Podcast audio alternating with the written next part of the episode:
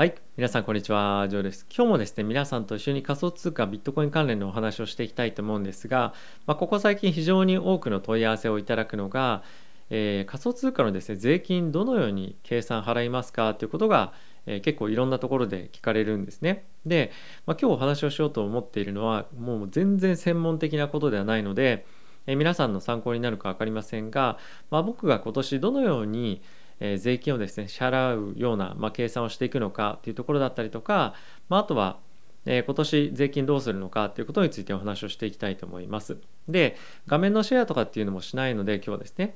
えー、ラジオ的な感じでちょっと聞き流していただければなと思います。で、先ほども言ったんですが、今日は専門的なお話をしないので、えー、ちょっとこの専門的なお話でどういうふうにしたらいいのかみたいな悩みというよりも、えー、税金に対して僕はどのようなアプローチを今取ろうとしているかっていうのを、え今日お話をしていきたいと思います。はい、では早速なんですが、えー、結構ここ最近ですね、え、仮想通貨の関連したあの税金の問題とかっていうのはいろんなとこでニュースになったりとか、まあ、ここ最近というかずっとしてますよね。でそういったこともあってやっぱり仮想通貨のイメージっていうのが、まあ、そんなにまあ良くないと日本ではですね特に日本ではなんかなぜか良くなくて結構そのスキャムみたいな、まあ、詐欺事件みたいなのも結構やっぱり、まあ、あったりもするので、えまだまだこの仮想通貨っていうところが市民権を得ていく上で非常にあの乗り越えていかなければいけない壁っていうのは、え日本だけではなくて世界でもそうかもしれませんがあるかなと思う一方で、え投資の資産クラスとして非常にしっかりと、えした地位をですねもう築き上げていてで先日はアメリカの方でビットコインの先物の上場とかっていうのもしましたよね。なのでやっぱ今後本当にビットコインにいよいよ投資をするっていう人が、えさらにさらに増えてくるんじゃないかなと思ってます。で、え日本のもちろん、え取引所もありますし海外の取引所もあるわけなんですけれども、まあ、そういったところを使っていく中で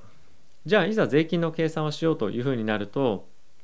まだまだ日本の、え取引所でもですねそんなにあんまり、え設備というか施設というかが整ってないこともあって計算をなかなか難しいという人も今非常に多いということらしいんですが僕はですねおすすめとしてはえー、まあ、いろんな各社さんがですね税金の計算を、まあ、できるようなシステムとかっていうのを開発をしているので、まあ、そういったものを使ってみるといいんじゃないかなと思ってます。で僕も現在検討していて、まあ、3社今検討してるんですがちょっとこれすみません名前が思い出せないんですけどもあの今検討しております。で、えこれらをどこに決めるかっていうのは最終的な判断まだしていないんですけれども、まあ、そういったところをまず使おうかなと思っております。でそれに加えて、えー、僕は、え、税理士さんと今少しお話も少しというかちゃんとお話をしています。で、えー、今年分の税金を納めていく上で、え、税理士さんとお話をしつつでかつそういった税金の計算するシステムも使ってしっかりと納税をしようかなと思っております。でこの理由なんですけれどもやっぱり僕もですねあのこのチャンネルを運営させていただいているのに加えてもう一つ YouTube のチャンネルがあるんですよね。なのでやっぱりそういうある意味その立場的な問題というのもちょっとあの恐縮的にあってやっぱりちゃんと税金を納めてないとあのこういったところでの発信っていうのがしづらくなるなというのが非常に感じています。でそれに加えてやっぱりあの仮想通貨っていうところはまだそんなにイメージも良くないと思うので結構やっぱりその国税局とかから目がつけられやすかったりもするのかなっていうなんとなくちょっと不安があったりするんですよね。なのでやっぱりあのこのチャンネルを続けていく上で税金のえしっかりとしたあの納税っていうところはですねもう避けて通れないなというふうに思っていますしまあそれはもちろん脱税をするとかそういったことではなくてやっぱりその皆さんにもまあ、なんかこういった話もちゃんと、まあ、した方がいいのかなっていうのも、え、少し考えていました。で、まあ、ちょっと日曜日ということもあったのでニュースもあまりないのでこういったお話にも、え、一つ、えー、できればなと思って始めたんですが、まあ、今そのように感じています。やっぱり僕の中で、えー、仮想通貨のそのグレーな部分というかその税金とかそういった観点だったりとか、まあ、そのマネーロンダリングとかっていうところはあの通常の金融システムよりも、まあ、少ないと思うんですよね。少ないというか、まあ、やりづらいと実はほん、まあ、思っています。もちろん完全に金既存金融でも仮想通貨の金融でも全くできないということはないと思うんですがもちろんしない人っていうのもいるので。なので、まあ、そういったイメージもちょっとつきつつあのあるんですが、まあ、僕としてはやっぱりこの仮想通貨の、えー、まあなんていうの仮想通貨を広めていくってわけじゃないんですけどやっぱ仮想通貨っていうものに対してよりあの、まあ、視聴者の皆さんだったりとかあとはあの仮想通貨に興味を持ってくださってる方とかが、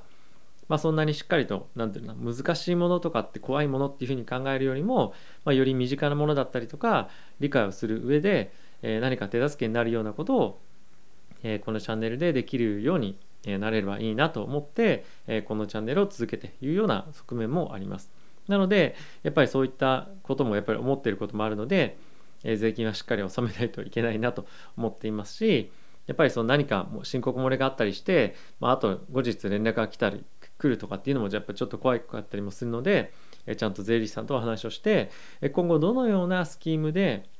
何、えー、て言うんですかスキームというかそのプロセスで税金の計算を行っていくことで、えー、漏れなくちゃんと税金が申告できるのかっていうところを、えー、ちゃんとですね構築をして、えー、今後に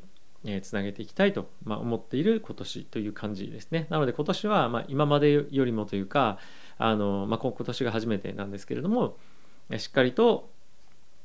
えーまあ、そういったあの方法論をですね確立してしっかりとあの納税できるようにやっていこうかなと思っております。はい、なのでまあ手計算で結構やろうかなっていうふうに思ってる方もいらっしゃるかもしれませんが、まあ、システム使うとですね意外と12万円ぐらいで別に安い値段ではないんですが手間を考えると、ま、比較的僕は安いんじゃないかなと思うので、まあ、そういったところを使いながら、え、納税していくというのが、ま、いいんではないかなと思っています。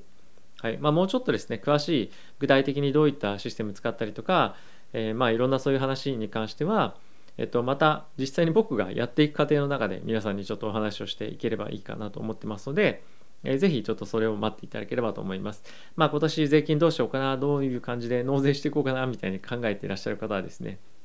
あのまあ参考になったか分かりませんが、一応僕はそんな感じで考えています。もうそろそろですね、あのそういったあの年末調整とかいろんなものがですね、会社からもえ出てきたり届いたりとかっていうふうなしてる状況でもあるので、まあ、こういった話が皆さんもそろそろそわそわ気になってきてるんじゃないかなと思うので、えちょっとお話をさせていただきました。はいまあ、あの専門家ではないのでもっといろんな話ができればよかったんですが、まあ、できるだけ僕がどのように納税していくかっていうところだけでも皆さんにちょっとご紹介をしていきたいと思います。あとやっぱり間違った知識をですねこのチャンネルであの特にやっぱ税金関連のことに関してはえー、免許を持っている人とかっていうのもいる中でなので、えー、まあ、できる範囲で、えー、僕が僕の経験をもとにお伝えできることはしてはいくので、えー、ぜひそこは参考にしていただければと思いますし、まあ、あとはですねこの、まあ、業界の、ま、発展というところをですねあの、ま、しっかりと僕も願ってますので、ま、そういった観点からも、え、納税義務をですねしっかり今後果たしていきたいと思ってます。はい。ということで、え、皆さん今日も動画ご視聴ありがとうございました。えー、また次回の動画でお会いしましょう。さよなら。